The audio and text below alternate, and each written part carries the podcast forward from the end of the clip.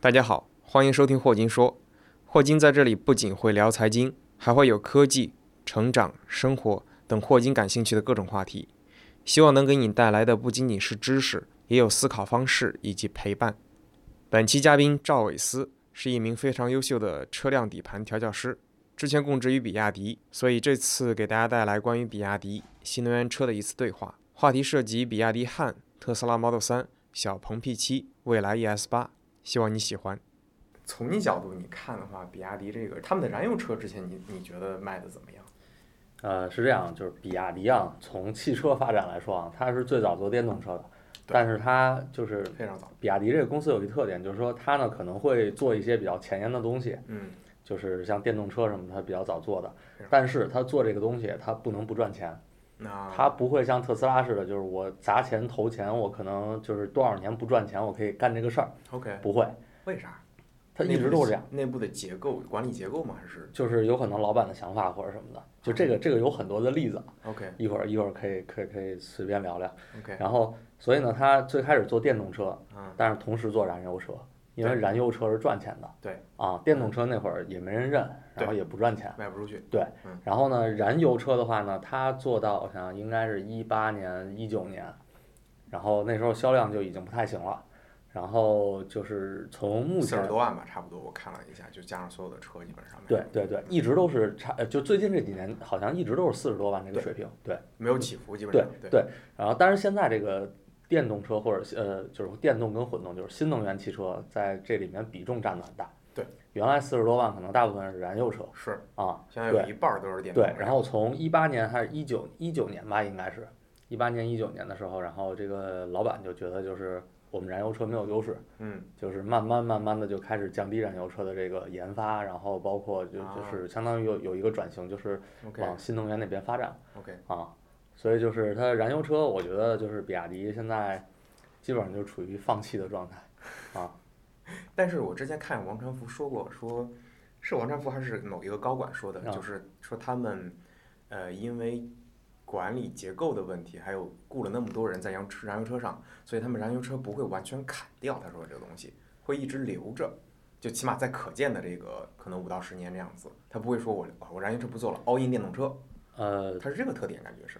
对，它是这样，就我我个人理解啊，这不一定对啊，就是说，呃，比亚迪燃油车这块儿为什么它不做了？嗯就是我觉得很大一个原因是因为它发动机不行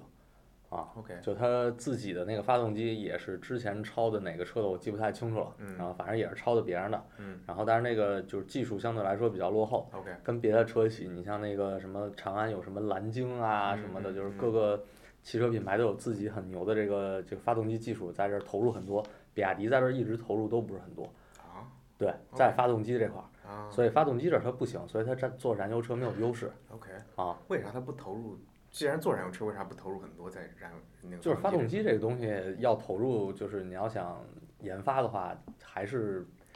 就是需要投入比较多资金，还是比较困难的，不是啊短期能见效的。然后这并且。跟刚刚你说的比亚迪一定要赚钱那个是有关系的吗？呃，我觉得就是他还是就是把重心放在了叫什么，就是呃新能源车这块儿啊，就是哦是是这样，就最开始汽燃油车赚钱那会儿，嗯就是发动机是无所谓的，或者说是发动机我可以买别人的，嗯我抄别人的就可以了。嗯然后但慢慢随着自主品牌这个整体实力的提升啊，然后就是这个就是对这个车企发动机的水平的要求就越来越高了，什么油耗啊。啊然后什么动力啊，什么这些就就要求就高了。嗯然后它呢，在这时候其实它落后了，它我也不知道为什么，对，跟不上没跟上嗯，所以它发动机这块儿是不行了。嗯但是呢，呃，比亚迪在前一段时间发布了一个就是秦那个双秦模， DM 哎，对，D D M I，嗯原来叫 D DMI M，秦 Plus DMI 对是对马对，上要发布的，呃，其实以前比亚迪一直有混动，嗯什么唐啊什么的，它就都叫 D M，嗯这个 DM 可能是一代，就叫一代，然后这个 DMI 呢，算是就是有点类似于二代的混动系统。嗯然后其实一代跟二代，我个人觉得啊，最大的差别在哪儿啊？在发动机。当时应应该也是一八年、一九年的时候，嗯然后比亚迪它这个燃油车发动机这儿不是研发也没有什么。呃，新的进展什么的嘛，然后但是它那时候呢，应该是跟国外的哪个公司合作，然后再研发一个 1.5T 的一个嗯发动机，就是现在这个 DMI 上用的这个机器。 ，OK，然后为什么说这个一代跟二代就是差别在发动机呢？就是这个发动机是完完全全为混动去设计的，啊对，不是为了汽油车设计的。所以呢，这个发动机呢，它可能会呃牺牲一些所谓咱们发动机日常驾驶的性能，然后它呢就保证这个发动机有非常好的这个燃油经济性， ，OK，然后就是尽量让这个车在运作的时候呢，就是发动机一直处于一个非常高的效率。嗯，啊，然后所以它这个 DMI 系统油耗啊什么各方面就都比较牛逼。啊，OK，我看着还确实就对比较它的油耗，对，基本上是也不能说吊打吧，但确实是比市面上所有的混动车都要低。这个吧也跟它这个形式，我觉得可能有一定关系。其实混动的话，那个比较近似，我觉得啊，相对来说比较近似一点的是那个丰田的雷凌双擎，嗯，或者说是这个呃很多消费者会拿比亚迪的这个 DMI 跟那个雷凌双擎去对比，嗯，然后但是区别在哪儿呢？就是比亚迪的混动它是呃插电混动。 ，OK，它是对带一个大电有池，个大电池，然后嗯电机也大，是对，是然后所以呢，它能弥补像雷凌双擎这个什么呃劣势呢？就是这个加速肉啊啊，是动力性不好。是嗯它这个电机够大，然后电也也也有足够大的电池，所以它的加速是很厉害的。非常快，对对，所以。像比亚迪，它放了一个大电池，这个大电池在这种混动上也也是很少见的吧？应该是呃，就是呃，这种混动啊，有主要就是从这个叫什么充电形式或者电池的形式上来说有两种，一种插电混动，对，还有一种不插电的。对，不插电。丰田这种呢就是不插电的，对对，就是电池的话呢，就是市面上基本上都是不插电的感觉，是嗯，不，我现在插电混动挺也多很的，多是吧嗯对对，挺多的。 ？OK，然后，但是比亚迪还有一个这个公司还有一个特点啊，就是它做很多决定嗯是根据政策制定的。嗯你像它做这个秦 Plus 什么 DMI 这个东西，我记不太清楚具体数据啊，但是你回去可以查查，就是它应该是有几个版本，什嗯，么五十公里、八十公里、一百公里，就是这个电纯电的是续航里程，类似这种，尊贵版什么对类的，对，这些完全是根据各个地方。政策补贴，对，OK，政策补贴、上牌儿啊什么这些，完全是根据这个设计出的产品。嗯这很聪明，其实就这样子。这对，样子就来做就比亚迪做很多决策都是根据政策来的。哎，回到你刚刚说那个，呃，就是一切以是否能赚钱为导向。有你刚刚说有有一些例子，你可以，这个我想想啊，嗯，这个还挺有意思的，就是因为确实很多公司都是这样子，是不是能赚钱？你像那个理想，现在比较受大家诟病的，就是因为他们走的路线比较中庸，然后就是想把这个汽车活下来，这个挺 make sense 的一点在于。他们因为理想，他们其实看到像特斯拉他们走的路径特别不容易，花钱烧钱特别多，对所以他们走这个路径。但是现在这个市场现在是这样子的，就是啊、电动车融资，只要你造电电动车的融资特别顺利，现在因为就是整个市场完全起来了。嗯，如果再往这个方向来走，就一切以利润为中心来走的话，实际上会走得比较慢。比亚迪是不是因为以前有什么历史的一些问题、历史的一些经历，导致了他们这样子来走的？这这我还真不太清楚。 OK 但是就是刚才说的，就是造车嗯啊，它搞电动车，然后嗯但是同时也搞燃油车，燃油车是为了赚钱的嗯，啊。然后像这种，然后还有就是之前，呃，这个算是一个失败的例子。对，就是比亚迪搞云轨，嗯，也是因为政策，嗯很多地区它不是不让修地铁嘛，是，然后但是云轨呢不需要通过政策审审批，然后比亚迪就投的大价钱要建云轨，嗯然后想这个呢在就是全国一炮而红，然后赚好多钱，嗯。就是这样。嗯然后还有就是，呃，但像云轨好像现在还是他们的一个挺主打的一个项目，嗯就是虽然你说他们后来因为政策原因，好像是是因为后来又需要审批对了这对个东西，对对对对，对，因为政策原嗯因，现在没那么火了。但是他们主业，包括他们各种开发布会的时候，都会强烈提这个云轨。对他他一直在通过自己的宣传吧，然后在努力推销自己的产品，是但实际上云轨到现在发展的也不是很好，然嗯后它呢又发展出一个另一种轨道交通，嗯，叫云巴云八，OK，、啊，就是比云轨速度还要慢嗯，啊。比亚迪厂区内有一条云轨，有一条云巴，云巴现在就是在比亚迪厂区内应该是正在运营，嗯就是把员工从宿舍送到那个办公楼，嗯然后现在什么速度我不知道，嗯但是以前我我没坐过啊，啊，同事做过，嗯，然后他们跟我说就还没走得快呢，就那种感觉。啊所以这个非常云八其实就相当于是我我打你这个东西，我不打这个市的政策了，其实我就是你一个公司就可以建个云八，然后不同的区域之间来来走这样的嘛，有可能 吧，反正就是比云轨还小，还 小就是还越慢小就越不用审批嘛。对对对啊，是这样子啊的，其实对就啊是对啊对对啊对，啊，啊但是云轨这块儿，就是我觉得是比亚迪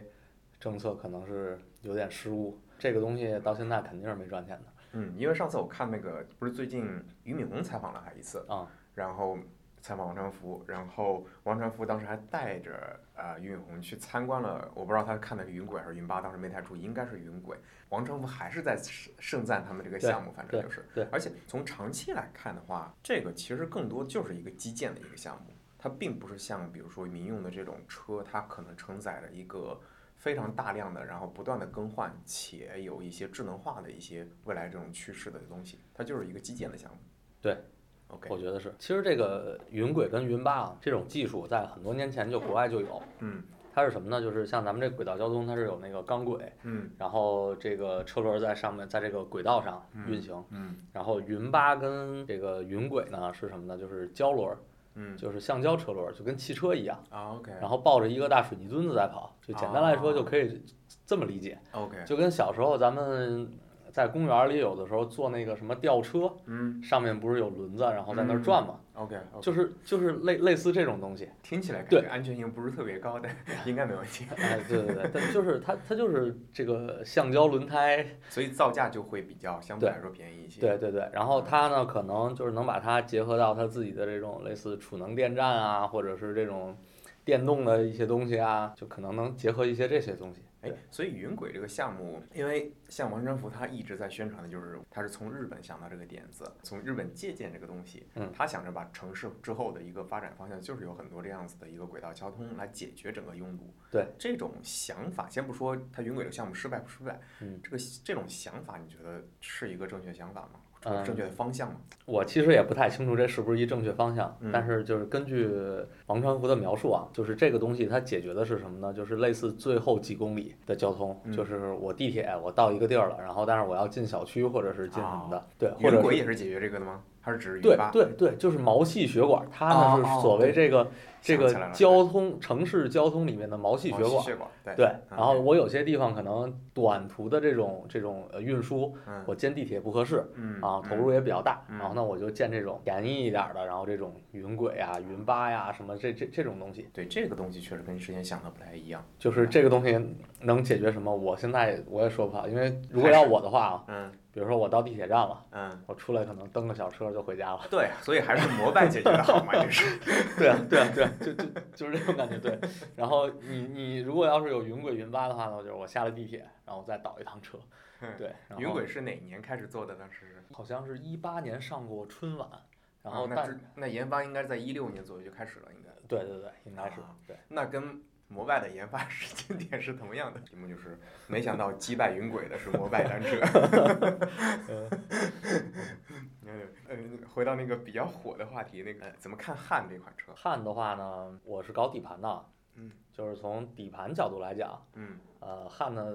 是沿用了比亚迪以前的底盘平台，嗯比亚迪一直用的底盘平台呢，就是前面麦弗逊，嗯然后后面呢是一个三连杆儿，就是所嗯谓咱们说的这个筷子悬架，你甭管唐啊还是什么多大的车都用的这个。嗯从悬架形式上来说，就是底盘这块儿来说的话，技术比较落后。然后，但是呃据我所知啊，嗯他们也在开发这个无连杆儿啊，或者什么这种比较高级的这种后悬和悬呃前前后悬架的这种形式，呃前面双叉臂，后面无连杆儿这种。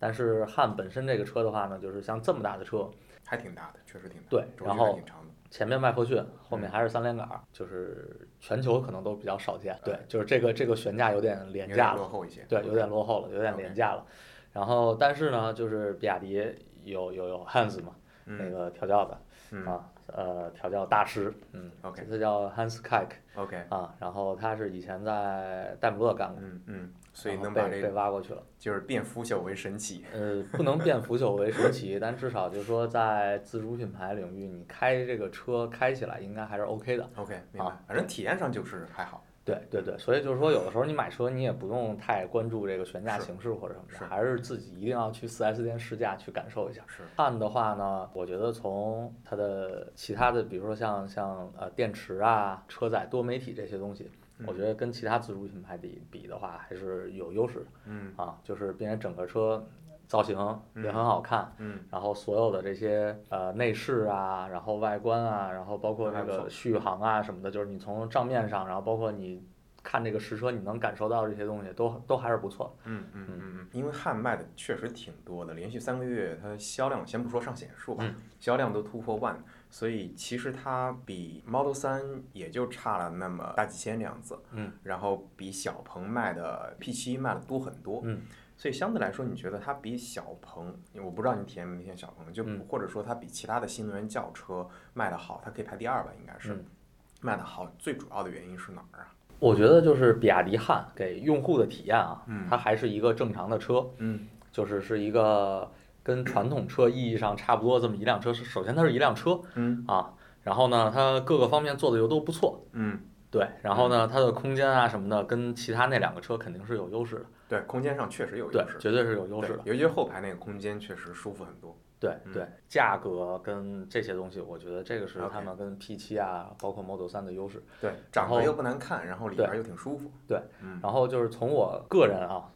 随便的评价一下这三个车啊，嗯特斯拉的 Model 3就是非常有科技感啊，然后但是呢，它颠覆了很多用户使用车的一些习惯，是对，比如说没有这个仪仪表，嗯然后连个抬头显示也没有，是那你看个时速，你得看旁边屏幕，是，对吧？然后内就饰也是比较简单。对消除各种的实体按键，嗯但是它能给你带来就是这种科技感，是对。然后，但是 Model 3的话呢，一个呢是内饰比较糙，然后还有一个的话呢，就是从我我开过这个车，从我开的这种驾驶感受上来说的话呢，呃，后排的舒适性比较差。对对，然后就是呃，舒适性两点，一个呢是走这些呃正常走这些公路啊或者坏路，它的舒适性比较差，还有一个呢就是它这种坐姿嗯跟坐小板凳似的，啊，比较比较对低一些。嗯，对，所以它其实我觉得这个车没有更多的为后排乘客去考虑。然后还有是一个的驾话，驶车。对，嗯然后还有一个的话呢，就是呃，Model 3如果现在有朋友问我，就是推不推荐买的话，我现在可能会有些犹豫，嗯就是因为呃，这个车最近你也看了网上好多什么制动失灵啊，什么这嗯些，嗯这嗯这这这嗯就是这些这些事情，嗯呃，从目前我了解的这些信息，你可能看不到一些就是呃很科学严谨的论证，它这个东西就有问题。嗯但是确实发生了太多这种事件了，嗯对。然后，所以我我个人还是觉得它可能在这个制动匹配或者是这些方面可能是存在一些问题的，嗯啊嗯就因为呃这个可能跟呃再再多聊一点啊，这嗯可能你跟说制动的这个电动车制动的这些呃方原式方式 OK，或者什么的有有一定关系。我看到网上好像也是有写这个东西。对对，就是呃，首先啊，咱们正常刹车，你为什么踩刹车？就是呃，不是那么的重。你像如果赛车的话，它是非你需要非常大的力去踩这个刹车的，嗯就是因为车里面它是有一个真空助力泵， ，OK，然后它是通过发动机提供的真空度，然后相当于是把你这个给你的制动提供一个助力，然后把你这个刹车吸进去嗯啊，嗯就就简单就可以这么来说。嗯，然后呢，汽车上面没有这个真空，它没有发动机。你说对电动车啊，对对对，电电电动车，电嗯动车上没有发动机，所以它没有这个真空，所以呢，这个电动车上都有这真空助力泵，就它自己有一个类似电机的这么一个东西，然后 OK 提供这个真空度，OK，啊，嗯然后这是一个，就所以就说，呃，那天那个视频说什么踩第三下儿，然后什么踩不下去了，嗯那有一种可能就是它这个真空助力泵可能就是踩几下儿之后，它可能不工作了，或者是真空度不够了。可能是有个 bug，你是说对，有这样一个 bug，对，或者只就是不过它正它常本身它本身这个真空助力泵它的这个就是呃储气量或者提供的真空度不够，嗯就我踩前几脚是 OK 的，那嗯我再踩的话，它有可能嗯提供的真空度不够，那你就需要很大的力去踩。当然这这是一种可能，就是我我没有去调查这个事情，我不我能说这个事情是我真的。怀疑，我怀疑以那个特斯拉车主那么积极的情绪，如果说，如果说大家知道这个这这种方式，肯定有不少人尝试，嗯， 看能不能呃就是嗯但犯罪是正现象常重来现说，啊，正常来说啊，就是像这种呃真空助力泵，就是在这个电动车上。它也都有这个很多安全的标准啊、规范什么，正常来说应该是没有问题。按理说正常应该对没问题。然后，但是电动车呢，它在制动的时候还有一个什么问题呢？就是正常嗯咱们汽油车制动就是减速，嗯，你就说这车减速啊，一个呢是发动机自己本身的一个减速，是就是发动机制动，嗯就是呃所有这些呃不喷油了。嗯然后呢，这个变变速箱还在连接着，然后嗯发动机呢对整个车有一个减速的一个作用嗯啊，这是一个。然后嗯还有一个的话呢，就是刹车，嗯就这俩。嗯，然后那电动车的话呢，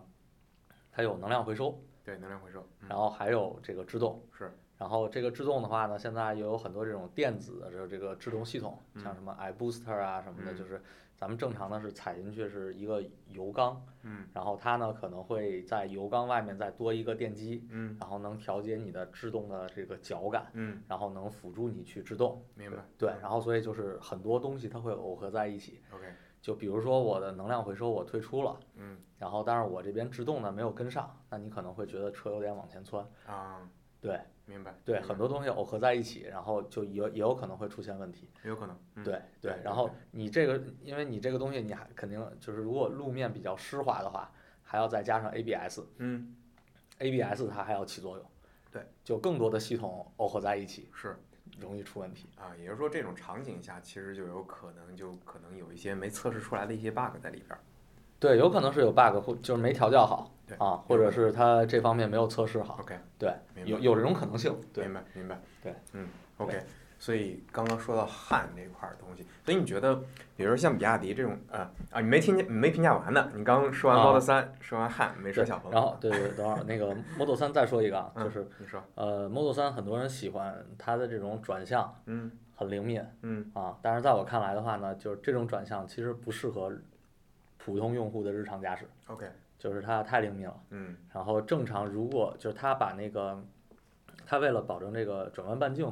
呃，还有这个驾驶的这种感受，他把这个转向传动比做的比较大，嗯然后所以呢，就是它方向盘只有一圈儿，嗯但是它车轮的转角可能跟别人打一圈儿半，OK 是一样的，嗯 OK，就类似这种。所以也得适应一下，如果是真要开的话，对，嗯它有这个的话，就是你相当于你打一个很小的角度，你车轮的转角就已经很大了，嗯就这种感觉。然后如果要是在宝马、奔驰，嗯在这种车上的话，嗯然后他想做到这种呃传动比，想做到这种效果的话，他一般会用可变传动比的这种技术。啊，你上次讲过，对对对，嗯就是在中心区或者是比较小的角度，然后我把这个啊、呃这个传动比做小一点嗯，啊，然后这样呢，我打起来可能就是相当于响不应拘没有那泥么快。就不拘对，泥，然后但我大角度的时候呢，车轮转角能更大，嗯，然后呢，就是对日常驾驶来说的话会更舒服。明白明白，对，所以我我其实一直觉得，就是 Model 三把这个呃转向做成这样，不是特意的，嗯，就是可能是成本或者是对什么上面考我虑，觉然后得包括有可能是自动驾驶，这样它这个车轮转角更线性。对对对嗯所以这个是我应觉该得不是是特意的，对，我觉得这是 Model 三不好的一点，嗯，就是这是它的一个一个缺点啊。嗯，这个其实这个细节还挺细微的，正常人在里边儿可能驾驶都感觉不太出来。不，不不，就是是吗我觉得就是呃之前开过车的，嗯然后如果你开了一辆 Model 三的话，你上来都会不太适应。 ，OK，啊明白明白。对嗯，然后，并且它这个呢转向很快吧，其实它的这个转向中间还有一定的迟滞，嗯，就不是那么的直接，有的时候你是能感觉到它这个嗯有一点迟是因滞。为是电动的是吗？啊不不不，这个就跟悬架调教什么的有一定关系，但啊是一般啊，就是说把转向调得很快的车，嗯然后会尽量消除这些迟滞，OK 啊，就是因为这个整车会更运动嘛。 OK，对，然后但是它还是稍微有一点，就是这当然这个不是不属于一个大的问题。 P 七，呃，小鹏 P 七啊，据我所知，就是它的悬架应该是超的，应该是超的奔驰的， OK，哎是奔驰还是宝马，我记不太清楚了嗯啊，反正是不是奔驰就是宝马。然后前面我记着好像是双叉臂，后面五连杆儿，这种悬架很厉害啊，就是是属于很先进，然后很贵的一个悬架， ，OK，所以它下用料和成本投入嗯这是很大的。嗯，当然这个车呢没调好啊，啊，对我个我个人觉觉得就是没调好，就是我嗯觉得小鹏的这个底盘调教团队就是水平一般啊，嗯就是甭管它是外尾调教，是包给什么保时捷呀、还是包给哪儿去调去，但是最后这个车出结果是没调好。对呈现出来的效果是不是很好的。嗯这车的话呢，舒适性一般嗯啊，然后呢，就是它可能想营造一些偏运动的感觉，然后嗯但是这个运动感觉我觉得营造的也不是特别的好明白。啊。对，就包括刚才我说的这个转向的这种这种感觉，我我觉得不是像宝马呀什么这些比呃宝马 M 或者是奔驰 AMG 这种偏运动的品牌就是做出来那种效果。嗯，然后还有一个这个车就是小鹏所有的车都有一个很大的问题，就是就俩车吧。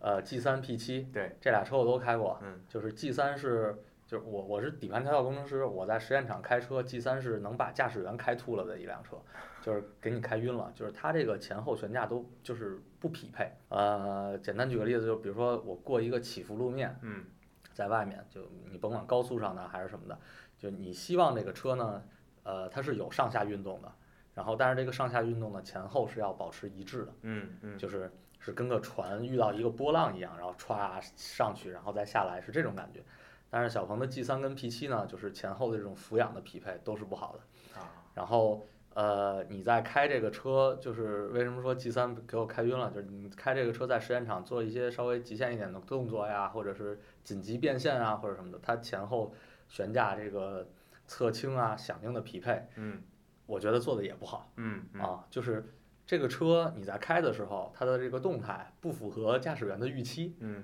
就是这种感觉明白。啊，所以就会就会让你晕嗯啊。然后 P 七可能比 G 三好点儿，就 G 三真的是比较差的，嗯，啊，P 七也不是很好， 价格也在那儿摆着。对，就是所以这个车我觉得就是调教这儿，嗯，没有没把这没个做悬好架发挥到它该有的这个水准。说那个比亚迪，它不是现在这个汉做的特别好吗？其实相对来说比较好。嗯其实你刚刚我问问你问题，为什么能卖那么好？其实也也有一个原因，就是你刚你刚刚也说，它每一块都做的还行，还不错，有对的地对方对也没有说哪一块特别超预期。但也就是因为这个原因，消费者其实自己的选择也就那么多。不像燃油车那么多对选择，对所以啊，那就汉吧，所以能卖那么好，其实也是一个原因。但不管怎么说，汉这个车其实还是一个相对来说从比亚迪角度造了一个还蛮不错的车，尤其是它的外观，我一之前一直对比亚迪外观嗯就觉得太丑了，嗯然后汉看着还不错，所以像汉这种报销的场景，你觉得在之后的它的车型还会出现吗？也就是说，它是形成了一套方法论，还是说就是一个偶然间出现的一个现象？凭你对特呃那个那个比亚迪的了解，我觉得吧，这个是就是一个品牌它的品牌形象，包括这个产品的提升，它是有一个过程，是逐步提升的。嗯，就比亚迪是从呃几年前吧，就反正开始发力这个事儿，反正艾格应该是差不多一八年过去的，嗯，设计 Dragon Face，嗯对，差不多就是嗯从一七年一八年吧，嗯啊，然后这时候开始发力，就是他想造好车，嗯然后就像就是想这个品牌提升嘛，对，然后比亚迪从来不会做这种赔本儿的、不赚钱的事儿 的，虽然他给艾格好多好多钱，嗯但是我觉得像艾格呀，还有其他一些在比亚迪待着这些外专，嗯就是他们光品牌就是广告的这种效应，嗯都超过早早超越了他们工资了，啊，对。 OK 然后，但是他们确实也是给比亚迪带来了你能看得见的这个提升。是对，从这个 Dragon Face 啊，还是什么的，就是整个设计，然后嗯包括这种驾驶的品质，然后内饰，比亚迪后来又挖了什么那个戴姆勒的搞内饰的， OK 然后还有法拉利搞内饰的吧。哦，啊，对，所以就是现在那个，呃，它的设计团队阵容非常豪华，然后嗯嗯其他地方它也也也挖了不少这种国外的这种专家。哎，我当时一直好奇，应该 Dragon Face 当时是一八年左右就已经设计出来了，嗯然后也应用应用到那么多车型里面了。但为什么之前的车我就看了一下，其实整个外观确实也只有汉特别出彩，其他的就是看着啊一般般，就是一个正常的车的感觉。你有这感觉吗？我不知道，反正我就看只有汉好看，其他的啊一般。就是汉，我觉得汉的就是设计语言就是更更前卫一些，就是嗯更、你觉得还是跟哦更其未来他的一些 Dragon Face 不一样？对就是它对 Dragon Face 也不同，不同的对 Dragon Face。就是其实艾格他在做这个 Dragon Face 的时候，他也有自己的一个就是相当于 Dragon Face 的进化，嗯，一代，啊然后二代，然后 OK 他不会说是一下就设计一个什么样的东西，对，嗯但是它呢都是基于 Dragon Face，然后就是一代一代的往下，嗯然后像那个呃你看现在那个宋，嗯，然后它也就是它这个 Dragonface 跟当时唐就不太一样，嗯是，然后它还会有一些其他的一些龙的元素，嗯比如说像它那个车灯，嗯车灯它可能有几个凸起的这个东西，就像龙爪一样嗯啊，就按它的解释，对，就是就是很很很多这种细节啊。 ，OK，所以就是也是一种进化，相当于对是，呃对对对，然后所以就是像你刚才说这个，就是未来还会不会有爆款？是，啊，对，就是我觉得比亚迪整个这个车的品质啊，然后包括它研发呀、都是在不断向上嗯的啊，这个是肯定的。嗯然后就是据我了解，他们也在刚刚才说了嘛，研发这个新一代这个底盘，因为我觉得现在这个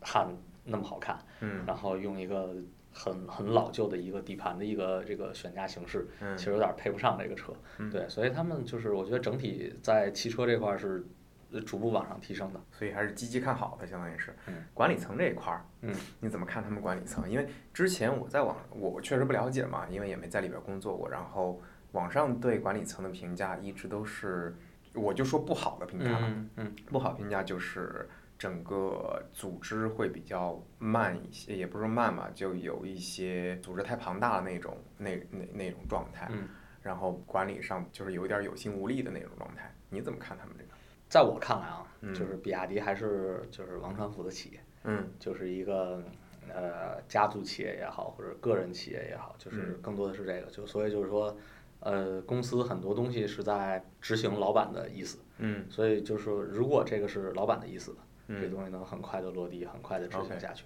，OK，对，但是如果就是说呃老板没有认同这一点，呃，做一些事情就比较费劲。嗯，感觉整个组织还是没有形成一套应该以组织的形式自我反馈的一个机制。可能吧，对，嗯但是呃，怎么说呢？就是我觉得，就是老板王传福他肯定也有很多这种信息的来源，所以他做的很多决策，我觉得还是对还是对的。他还是蛮对非常有眼光眼眼光的一个人，对对然后包括这个呃，很多年前就是比亚迪说这个看燃油车发展的不太好嘛，然后要转电动车，嗯然后包括就是后来他可能说就是我们这个车可能要更偏运动一点啊，嗯然后还有就是什么这些个造型啊，什么这些东西，就是它至少在汽车这块儿，我觉得它很多决策还是嗯，对。你在里边工作的时候有没有感觉什么地方就是从比亚迪的整个的内部组织的形式，或者说对事情的一个推进的一个一些这样一些角度，看他哪地方做的特别好的一些，给你印象很深的？比亚迪整体吧，就是做一些事情相对来说，我觉得还是比较灵活嗯啊，我觉得这是它比较好的，就嗯不是像那种特别大的企业。嗯啊、这种国际大企业或者什么的，就是它有自己的一套规章流程啊什么的，嗯然后这些流程很繁琐呀什么的，就是我觉得这个这个还好。是吧？对，OK，对就做起来做事情就比较灵活一些，对，就就是很快你能够你做只要决策想，做，嗯你只要想做，并且呢，这个是老呃板同领导意啊，或者嗯也也比较支持，那这嗯事情很快就可以推进下去。 OK 啊上回看了比亚迪那个，嗯，他们发布那个 DM 的那个营销，嗯，整个发布会还是就发布会当时在 B 站上有一些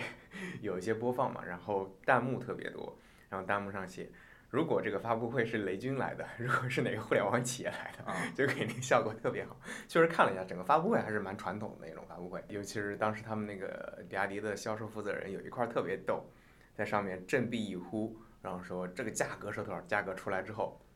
然后完全不像雷军出来一个一千九百九十九那种状态，啊！啊下面连个托儿都没有买，不不过怎么说好呢，就实是在。就是比亚迪在这个品牌宣传啊或者什么这些方面，我觉得还是挺卖力的。是啊，嗯然后它跟别的车企比的话呢，就是我觉得别的车企的发布会没有它做的好。嗯啊哦是吗？我我我觉得啊传统车企里面啊，就可 OK 能蔚来或者小鹏，他们发布会我也没看过嗯啊，就啊，我就看过蔚来跟那个特斯拉的，其他我也没看过，啊基，本对上对对，但是我觉得他们就是比亚迪在这个公关品牌啊什么嗯这块儿还是嗯挺努力的， 嗯 我觉得能把他们的这个整个发布会优化一下，他们的品牌形象，我觉得会上升不少。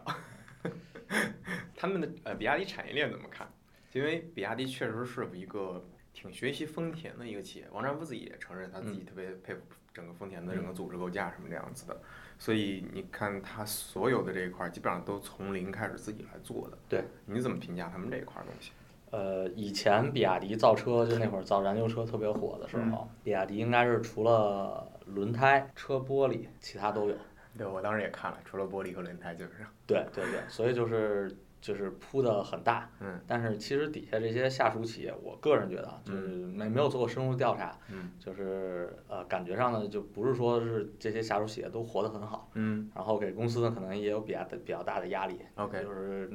摊子铺的太大了，嗯所以就是现在应该是比亚迪也在可能寻求一些外部合作，嗯就它的这些下面的企业会跟别的呃这种供应商合资啊，然后做做做这些事情。我觉所以得这比亚样迪还跟他们，比如说生产一各种零部件的是这种关系，并不是说它公司的一个部门，而是设立了一个下属企业来做这块儿东西。这个我觉得界限不是很明确 OK 啊哦 OK，，它是比亚迪有很多部，嗯嗯，就对，是下面什么它十巨几多部、事十业几群部，对对对对对十对几部、十几部，嗯，然后这些一个部它就是类似一个跟一个公司似的。刀片电池你有研究吗？刀片电池，哎呀，这个电池这个事儿吧，这个是我未来比较看好比亚迪的一一点。比亚迪其实错过了这个锂电池三元锂，然后对让宁德时代上去了。是，对，然后比亚迪呃王传福一直就觉得他那个呃磷酸铁锂电池牛逼，对啊，然后确实它有它的优势，什么低温就是性能比较好一些，对然后这然后个安全一些，安全一些，然后充放电次数可能多一些，嗯然后但是能量密度一直上不去嘛。是，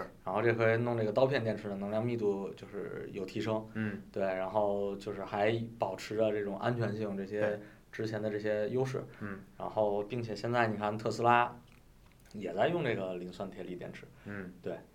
起码中国式的，对，对嗯对对，嗯所以就是说，呃，我觉得就是未来有可能还会有其他企业是用，它的而电特斯拉也说了，就是之后全球来看的话，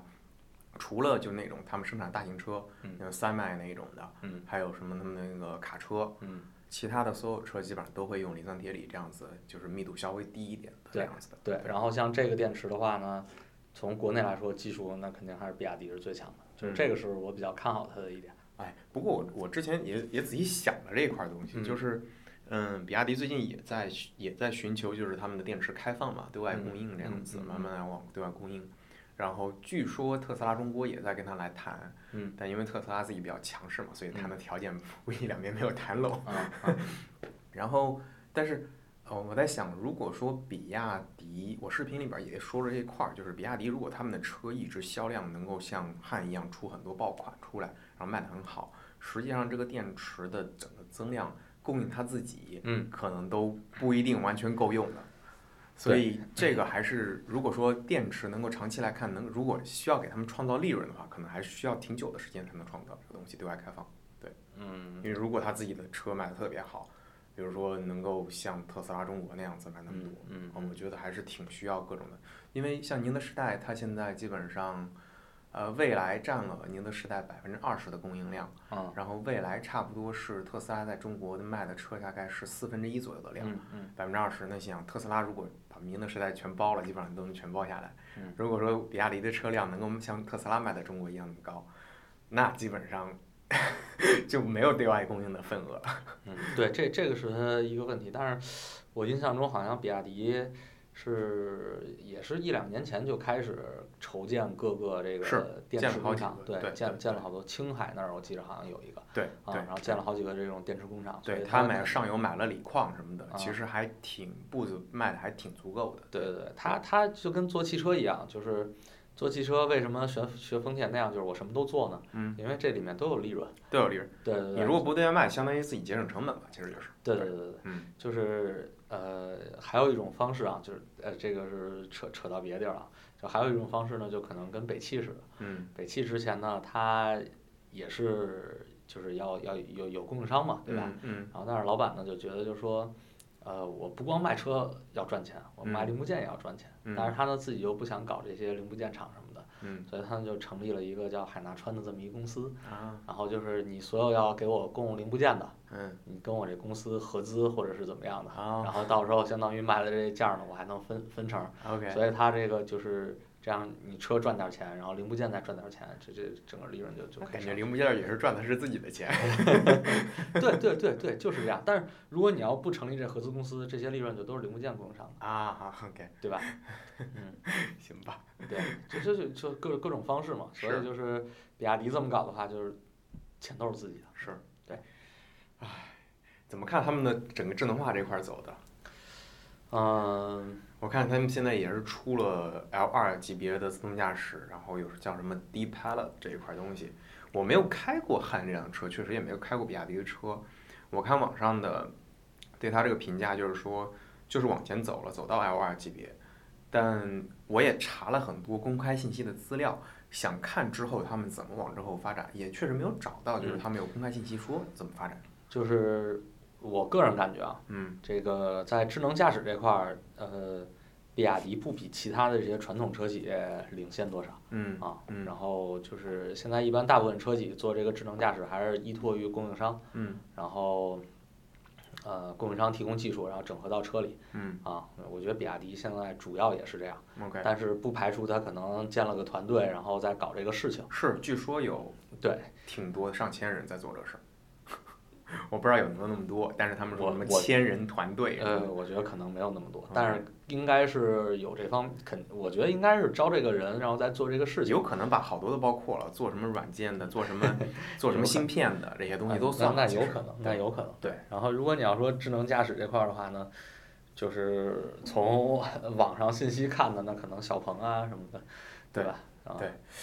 啊，是，所以这块儿其实就真的挺看比亚迪怎么往后怎么来发力了。智能驾驶这块儿，你看那个特斯拉不是前一段儿它那叫 FSD 吧，还是什么对对对啊不知道，full 取 self driving 对对对嗯取取消了嘛？是吧？啊，没有取消，没有取消，他那个翻译错了啊啊，中文翻译错了，啊是吗？对，中文翻译错了，啊对，啊英文是说啊、取消一些呃大意的，他们不太注意路况的车主的 FSD 的这个 beta 的哦权限。啊啊然后那个那个微博，反啊正就直接翻译成取消所有的了，嗯啊！我我我也没看没取消，没取消啊，好吧。取消了呢这个事儿，估计特斯拉股价跌了得跌个百分之八十， 靠，那就是个严重的事儿了。对，但是呃，自动驾驶这个呢，就是我觉得短期内还是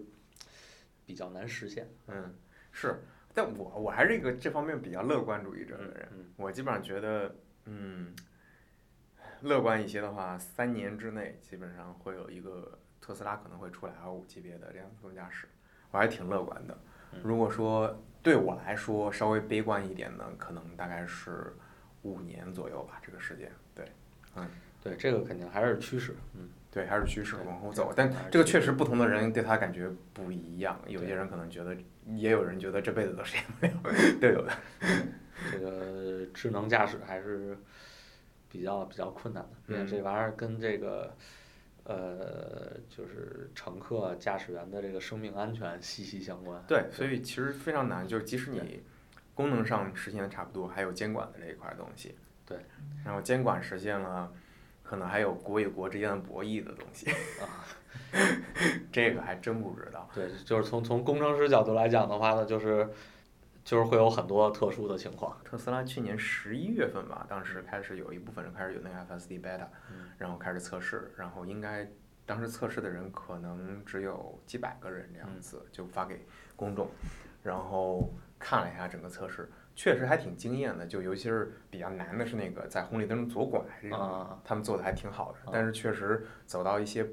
不没有见过的一些路况，啊，然后会遇到一些东，会遇到不一样的东西，这些东西就得慢慢慢慢来调对，对，对就是慢慢看这多个久了机器学习，啊积极学习，就看能学多快了，基本上是这样 子。比亚迪这个就是对这个整个项目的开发周期压得太紧了 OK，啊，就 OK 是非常紧，整个啊，那其实从长远来看，这个虽然消费者的话对消费者不是特别好，第一对批消费者，但是对公司来讲的话，还是能够跑得比较快一点的。对它就是赶赶时间，赶赶时这间个上市时间，嗯是，特斯拉也是，就是马斯克自己发推特说，嗯，第一批车的话，你买的话，其实就体验一个新鲜这样子，你你得到好处就是体验这种新鲜科技感，但是呢，你如果想买质量比较好的，还是对往对后，对对，就是这样。呃，怎么说呢？汉的话呢，呃，我没开过，嗯然后我走的时候，汉还汉的实验车是刚出来吧，我也没开过。然后就这个汉这个车，就是从呃，我听别人说啊，就是呃，也有可能是因为第一批车，然后驾驶感受一般嗯啊。然后还有一个的话，就是我有一朋友买了汉了，嗯，然后标称续航六百，对，啊，然后跑不到，嗯啊，然后跑不到三百每天正常哦加，速。那稍微有点低，哎对即使是冬天也有点低。对，然后四 S 店做法是什么呢？嗯，四 S 店晚上就开始绕着四环，嗯然后给你等速七十还是八十、啊，把这个东西数字给你冲上去。对，然后能开能开到五百吧，啊，OK，然后就可能就消费者心里就舒服一点。但是在我看来，就是呃，这个续航里程可能还是有些问题是嗯啊，就是要么电池有问题，然后要么就是这个，但是一般比亚迪标这个里程不太会续标，也有可能它那个不车的电池这个是这样，这个是那个看你用用什么样那个标准。啊，就嗯 N NEDC 对，NEDC 都会有一点儿虚标嗯，然后呃，美国的是一般是他们标的叫 E EPA，EPA 是他们的环境环境署什么呃 environment 嗯 environment program 什么什么，反正就是就是他他们那这个环境署，然后他们那个数字基本上跟你正常开没有差别，啊非常准。然后你如果比如说你打开中国特斯拉的网页跟美国特斯拉啊网页不，一样，对，你就看到这个啊数字，你把那个 mile 乘以一点六之后啊是不一样的。嗯但是美国那个是准的，然后中国就是用 NEDC 嘛，但 NEDC 就是不准对的，对是对，就会不准是，，然后大概有百分之十五到百分之二十。对，但是它那个就是标称六百多嘛，六百零五还是六百多少，嗯然后就考跑不到三百，啊，那有点对过分，因为冬天的话，一般说的话，比如说六百，然后能跑到四百出头儿，哎基本上我觉对得对也是对能忍对的。对对对是的是的对，但跑不到三百确实对啊有，点然后过他分们就就四 S 店就是遇到这种情况，就是他给你开一个，哎，然后那个比亚迪的商用车这一块儿，呃，你有了解吗？或者大巴啊，或者是这一类的。这个应该一直做的都还挺好。对，感觉这块儿其实还是挺赚钱现金流的这一块儿嗯东西嗯，嗯一直是赚钱。然后我前两天还看他们拿到一个什么 L A 那边的一个美国加州那边的一个一个中标，就对他们所有的里边儿就他们中了。对，比亚迪经常会拿到很多这种国外的这些，是然后包括之前是云轨还是什么呀，然后说是巴西还是哪儿，然后也中标，说后来我就就没没再看这个相关的新闻。对，经常会拿到这些东西嗯。嗯然后，并且怎么说呢，像这种商用车啊，嗯其实就是国内有很多这种叫什么地方保护啊，嗯嗯对，然后深圳当地啊、政府啊什么啊，嗯就就有有很多有这种采购什么的，那肯定是优先比亚迪。啊，对对。我上次还这种你都是挺赚钱的。对你说深圳当地，我突然想起来上次那个我还想去体验一下那个汉，啊，然后我就就就在北京搜嘛，然后发现北京在北京比亚迪的 4S 店，然后都在非常远的郊郊也不算郊区吧，反正就啊在市中心就没有。啊啊，然后我以为比亚迪就没有走，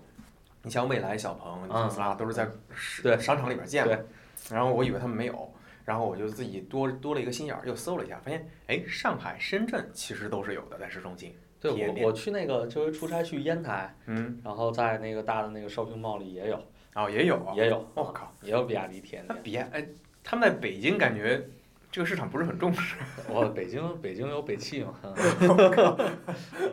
比亚迪对虽然是个就是民企啊，呃，当地的这种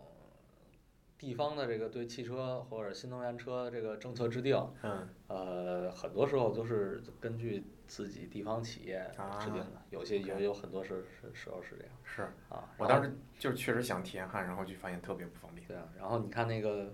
呃深圳的出租嗯啊，这比亚迪那也很多嘛，对吧？啊，然后北京出租就北汽新能源嘛，对，嗯对吧？啊，对深圳的深圳的那个大巴的新能源大巴应该也是比亚迪的吧？应该是嗯，对， 这个还是挺有意思的。对啊，就是地方政府就就就就能给好多钱。是秦秦 D 秦 Plus DM 这个车，你觉得是会是个爆款吗？因为，嗯，油耗那么少，嗯然后十万十点九九吧，应该是差不多嗯起步，嗯，还是一个混动的。对。嗯，基本上混动的就没有低于十五万的市场上。对，我觉得就是说从，呃，市场定位、价格，然后包括它用的技术，然后包括这个，呃，地方的一些政策，我觉得这车应该还可以，嗯，还是当用来然爆款的。有可能。嗯，OK，对，我觉得就是呃，比亚迪弄这个 DMI 这个东西，嗯这个还是比较领先的，我觉得。嗯，还是挺牛逼的。看，起码看油耗这块儿是挺牛逼的。对然后，然后成本又低，相对来说。对，就是，呃，当然现在也没有看到实车，然后也没有看到网上可能这些人对这个实际油耗的什么一个测评，这都官方数据嘛，对对，有官方数据，然后有官方聘请的一些测评数据。对嗯，像十到十五万，我上次查了一下，大大概十到十五万的车在中国一共有四百万的保有量，我觉得呃就就四百万的每年的销量，不是保有量。嗯，我觉得这个量还是非常大的。如果说能拿下来，第一名应该是朗逸吧，还是哪哪哪对个？大大众的对朗对逸啊什对么这对种，，就大概卖了五十万辆每年，我觉得这个量还是挺挺牛逼的。嗯，嗯，DM 到时候可以试一下这个东西。对，嗯，可以去试试。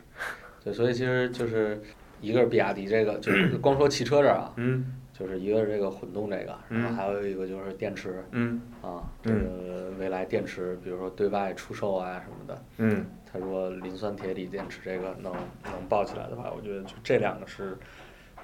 比较看好比亚迪的。是，就看产量能能有多少。嗯反正近，我觉得近五年之内，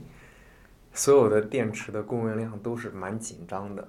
因为这个替代效应还是挺大的，就各家厂商都需要挺多。就看，哎，比亚迪，比亚迪这个车辆如果就怎么着都是个好事儿，车卖的是车卖的好，嗯嗯电池没有供应出去也是个好事儿，嗯车卖的没那么好，电池供应出去了也是个好事儿。嗯 对，就看他们怎么搞了，就是这样。对，其实比亚迪这个公司就是整体还是挺看好的。嗯嗯对啊，这个公司，呃，就虽然说吧，它很多时候是根据政策，然后做一些事情，然后给它包装成一个就是很很商业的东西。嗯呃，就是很有社会责任啊，嗯或者是很这很很很超前的这么一个东西，嗯但实际上很多东西它是没有没有那么的。就是包装那么光鲜亮丽，实际上 OK 就是为了政根据政策制定出来的，然后为为了赚钱的 OK，啊，我我个人是这么理解啊，嗯嗯，所以所以嗯，像之前我看那个，呃，芒格、巴菲特他们不是投了比亚迪嘛，啊，然后芒格就一直说，呃，比亚迪团队特别的好，嗯然后他说他用了一句话说，他说我从来没有像任何任何一个呃团队一样像比亚迪那样子，嗯，就就把我倾倒这种，就觉得他比亚迪的团队特别好，哦嗯就除了王传福，其他的你觉得还是有谁是比较有魅力的在这个团队管理团队里边儿？呃，因为我在比亚迪待的时间也不长，嗯然后就是，我觉得王传福在公司的影响力那绝对是就比较精神领袖的王传福还是啊对对，那就肯定是 OK 对。然后其他就底下人也都很，就是下面各个事业部的这个老大或者是什么的，也也都很有能力嗯嗯啊。嗯就是他找这些人肯定还是还是挺厉害的。明白。嗯，王传福确实，你想，在不光在公司外了，光公司内了，公司外面的人都那么多人，就是非常敬佩王传福。嗯我觉得还是挺挺牛逼的这个。呃，当时我就看了一下，因为那个巴菲特他们就投了两两亿，投了两亿多美金嘛。嗯然后，呃，他们整个公司伯克希尔当时整个市值是两千多亿，啊然后我就想着我靠，投两亿美金基本上就相当于是风投。啊然后我把所有的， 我把所有的巴菲特、芒格，主要是芒格在说，呃，说比亚迪的所有的采访，所有公开讲比亚迪的，我都看了一圈儿，发现什么都没说，基本上啊就基本上就说，嗯，这个厉公司对这个公司不错，创始人很有想法，然后团队非常好，然后。做这个东西做的电池非常非常早，然后电池又是一个有很有需求的东西，啊！然后没有说任何的非常有实质性的东西，然后我想，嗯，可能就是两亿美金对他们来说就是一个风投吧，就是嗯投一个团队，哎，不错， 看你怎么涨吧，跌了也没关系。有可能。对，但是比亚迪就是就是它这个公司吧，就是不是像那种怎么说呢，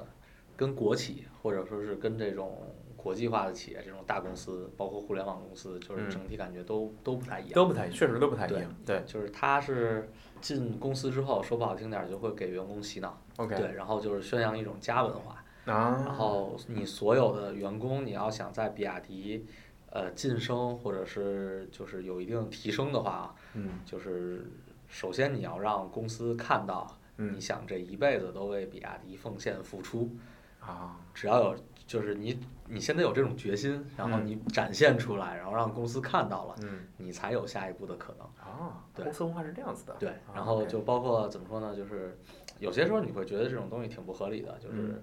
呃，你要晋升的话，呃，会看你有没有比亚迪的车，然后嗯买没买比亚迪的房，啊，比亚迪的房比亚迪员工房就啊是职职工房给给这个员工盖的楼，给员工盖高楼，然后提供一些呃，比如说低息啊或者之类的好处是吗？就是比市价便宜嘛，比市因为价他便宜他对有一这些个好自处吧自己盖的嘛，对啊对对，对，他宣扬的就是一个家文化，就是家文化嗯对对对，就是就是把比亚迪当当成自己家，然后我这辈子我就为你奉献。 ，OK，然后比亚迪其实员工干活都很拼命啊，嗯就是呃说那什么点儿，就是用用人挺狠的。嗯嗯嗯，啊对，嗯嗯啊，为什么它能很快的出车呀什么的，就是这些周期呀，然后包括什么的，都是下面人干出来的 OK，啊。哇塞啊对，这这种文化那还挺挺不一样的，跟很对多其他其他企业是的，对是的，但这种文化其实确实就像你刚刚说的，有点像，有点像，呃，互联网公司和和一些就是传统的企业或者说国企这样一种一种一种 mix 的这种感觉。就处于一个也不是说 mix 吧，处于一个中间的跟别人不太一样的一种状态。就是它出东西又特别快，有点像互联网公司，嗯但是宣传这种家文化，一般也不是互联网公司一般不会这当样然子国宣企国企也也也不宣传这种东西，传，国企还相对啊啊，嗯就是对就是还呃挺不是这样，一样就是你像那个原来长城，嗯然后不是什么军事化管理嘛，啊，长征是军事化管理，对对对，以以前是这样，然后 OK 据说现在好很多，对。啊然后就是比亚迪这个呢，就是我觉得可能也是一种所谓的军事化管理，但是它不是没有戴军事的这个帽子，没明有白说这么多的这个让你走路也就得是让排你成心队甘啊情愿的去做这种加班儿类似这种东西。对类似这种吧。对 OK 然后他对员工的福利什么的，就是呃就是给工资，其他什么都没有，啊基本上就这样。 ，OK，对，没有什么太多这种所谓虽然宣扬家文化，但是也没有太多这种所谓人文关怀啊或者什么嗯的 OK 啊。啊，那这种家文化是怎么传导到员那个那个员工这边来什的？么职工培训啊，然后包括你 OK 你其实包括你晋升跟这个相关对什么对的。对对对对对，嗯然后这个哦吃饭很便宜，吃饭基本都成本价几块钱 OK，啊， OK，所以像像你们在比亚迪跟同事之间、跟老板的关系，有没有感觉跟其他企业不一样？呃，我觉得比亚迪整体这个就是跟领导这块儿什么的氛围还还好吧，就 OK 没有说像国企那么的。这种阶级啊、地位啊，什么这个一个部长或者是怎么样，跟你就就不一样了什么的，嗯没没没有嗯，没有特别那什么，对。就是之间也会体现出来这种比较家文化的一些东西嘛，在跟他们的关系这一块儿有没有？呃同事或者领导直接领导我觉得会会有一些吧，嗯啊，嗯，OK，哦，这个还是挺有意思的。对，就是呃怎么说呢，他这种管理方式或者什么的，就是给你感觉就是特别土，啊，就是特别土啊，然后这个但也有效是吧？可能吧，就是我不知道之前可能跟你说过，嗯就是举个例子啊，那个你发邮件，你对外发邮件，嗯你真的是发给一个人，嗯，然后他给你转发出去。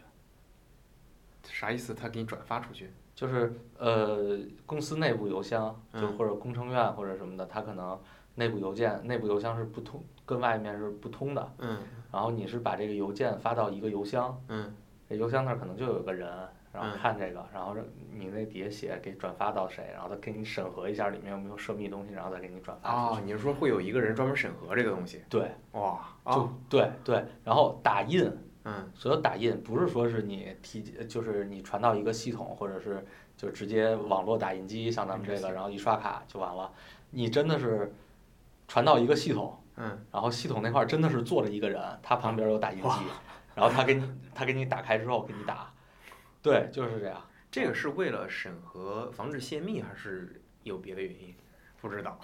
就是呃，太肯肯定是跟这个保密什么的有关有，关，对对对，肯定是有关啊，对。但是这种做法就是啊，比较传统一些。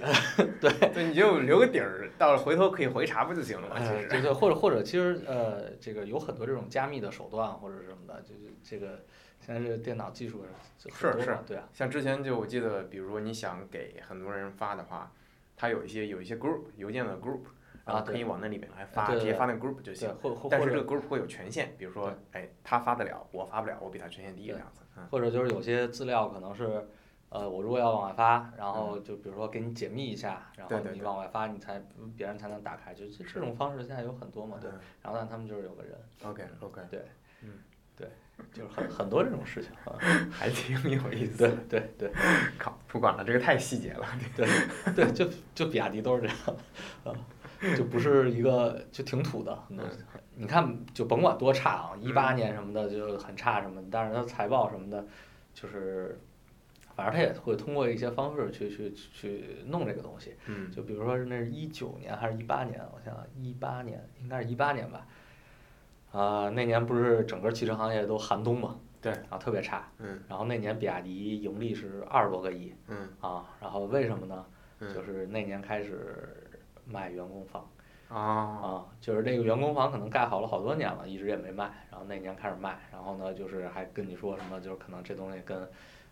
就或多或少会透露一点跟晋升挂钩啊，然后让大家买呀、怎么着的，然后那嗯年员工房卖了二二二十八个亿吧，我 操，牛逼！比亚那比亚迪其实赚钱的能力还是挺强的。今年去去年去年不还是做口罩嘛？啊，对对对对啊，就所以就说嘛，就是他就是什么赚钱做什么。嗯没有说是像就你你看那个特斯拉可能是我要改变什么什么东西，我要怎么着的，嗯就是比亚迪就是什么赚钱就干什么， ，OK，对 OK 就是也其实更多还是一个商人的思维，然后但是呢，很多时候他会把要做的东西或者看好包的装东西一个包装一下，然后 OK 包装成一个比较美好的愿景，啊，嗯，对，那还挺有意思的这个对东西。哇，然后包括这个云轨啊什么的，就说这个毛细血管啊，它会给你营造一个什么东西出来啊，这个还是需要讲一些故事。对对对，就是对，就就就是讲故事嘛，对对对对，呃，王传福当年的三大梦想嘛，嗯呃，太阳能、嗯太阳能发电，嗯然后储能电站嗯跟新能源汽车，嗯嗯啊嗯，，这是他十多年前吧，我记着对这啊个提的三大梦想。不过王传福看王传福采访，这这哥们儿确实还是蛮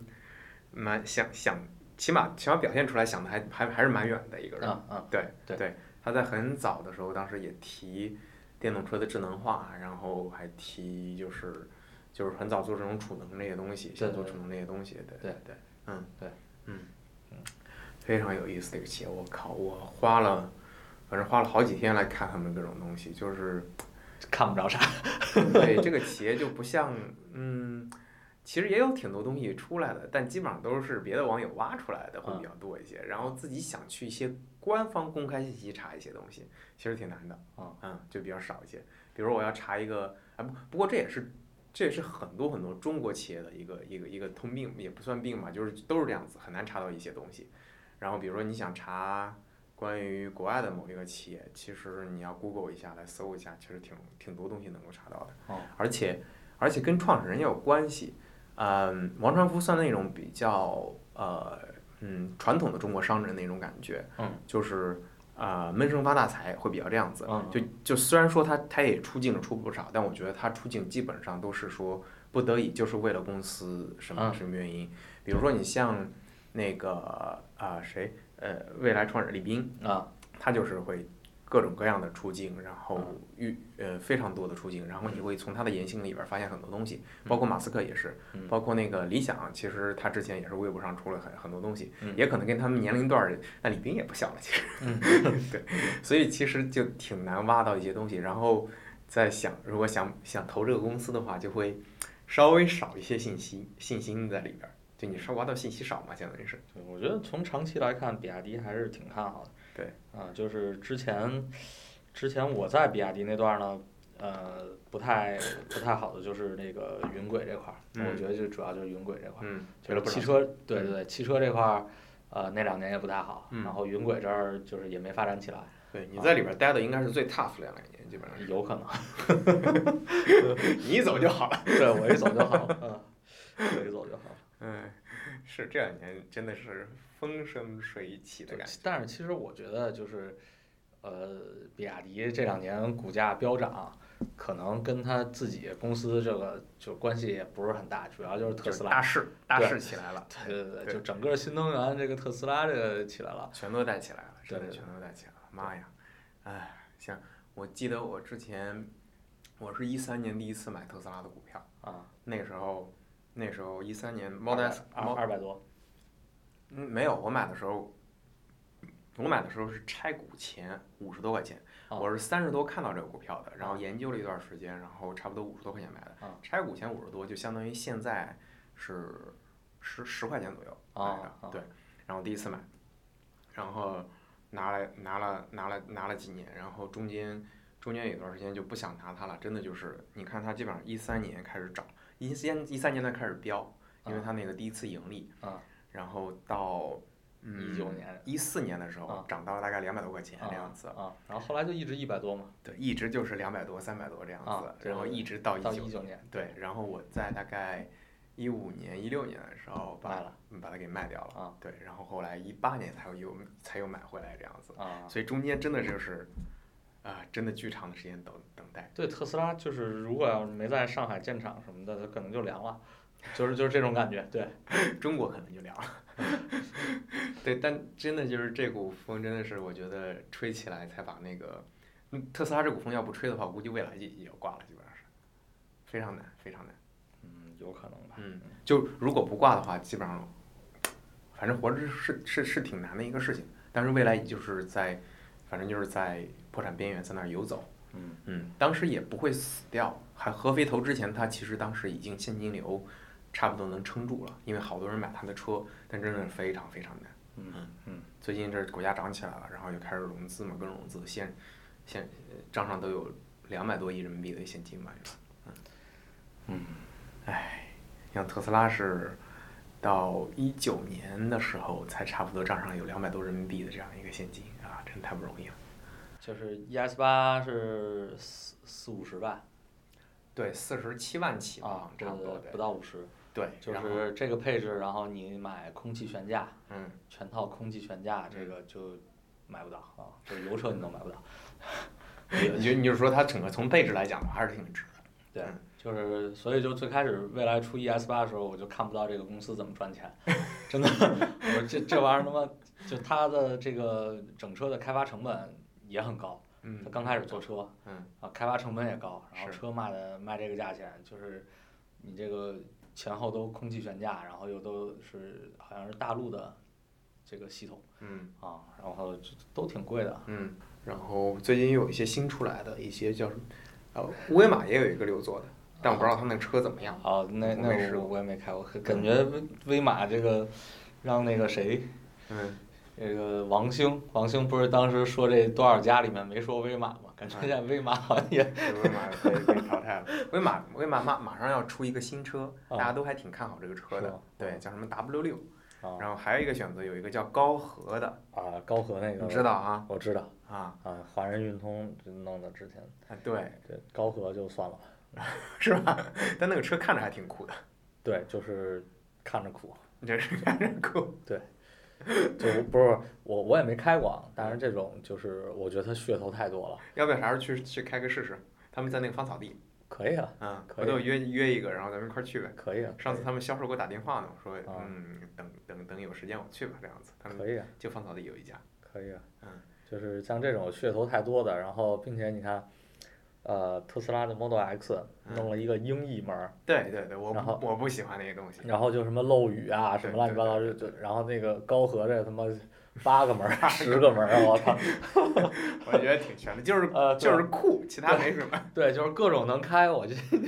嗯， 我就想着特斯拉那个英译门儿如果改成一个正常的门儿，我想买它的欲望会更多一些。但是最开始就是刚开始看这英译门的时候，还真的觉得很惊啊艳。，对对对对，就是为了这个，刚开始就是为了打很品牌惊嘛艳，，对，对对对，确实不一样。确实不一样。 然后这这这后来特斯拉这原来自己搞出来这些噱头，然后又慢慢还回去了。是啊，你想他那搞那个英译门儿，直接让 Model X 这辆车当时应该迟推迟上市了，大概有一年到一年半的时间。哦，啊操，就还挺大代价的，我觉得挺大代价的，因为那个东西真挺难的。嗯，行，差不多，行吧，我可以把它给结束了。